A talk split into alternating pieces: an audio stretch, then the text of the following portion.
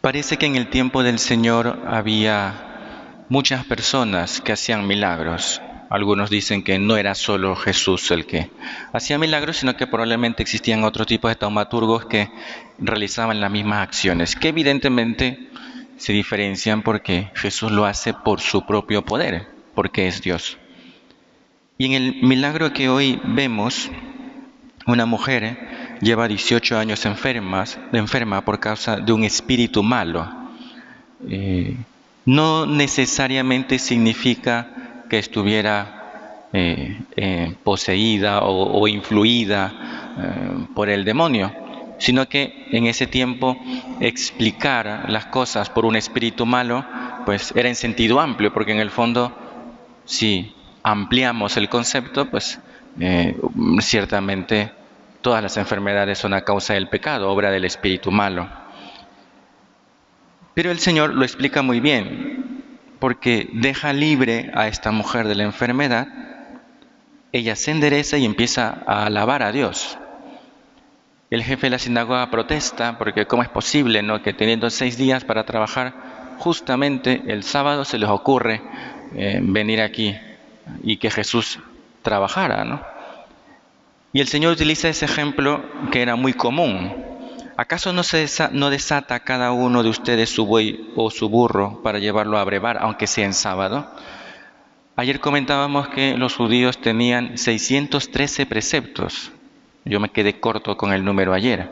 613. Y uno de ellos era que estaba prohibido atar y desatar en sábado. Justamente uno de ellos. Y por eso Jesús dice, mira, esta mujer estaba atada eh, por Satanás y ustedes prefieren desatar un burro.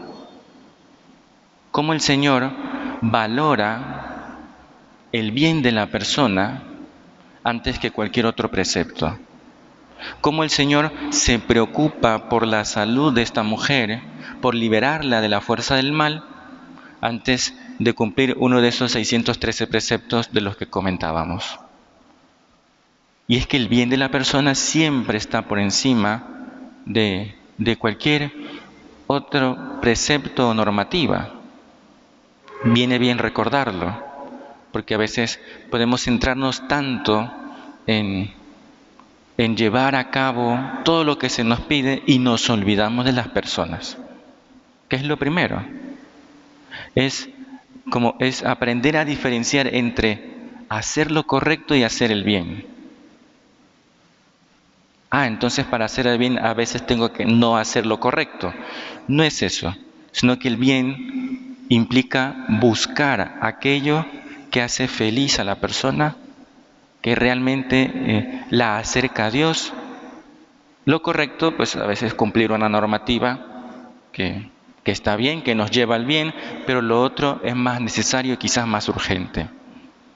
Pero este, este texto del Evangelio también nos puede ayudar a ver cómo eh, espiritualmente hablando, aunque aquí hablo de una enfermedad física, espiritualmente hablando podemos estar encorvados. Y eso también es significativo. Solo el Señor es capaz de enderezarnos. El pecado, esa atadura de Satanás que pues nos puede tener así agachados, eh, no nos permite alabar a Dios. Porque el que está, el que está encorvado tiene la mirada puesta abajo. En cambio, el que se endereza es capaz de elevar la mirada a Dios. Por eso es bonito porque dice, al instante, una vez que le impuso las manos, la mujer se enderezó y empezó a alabar a Dios.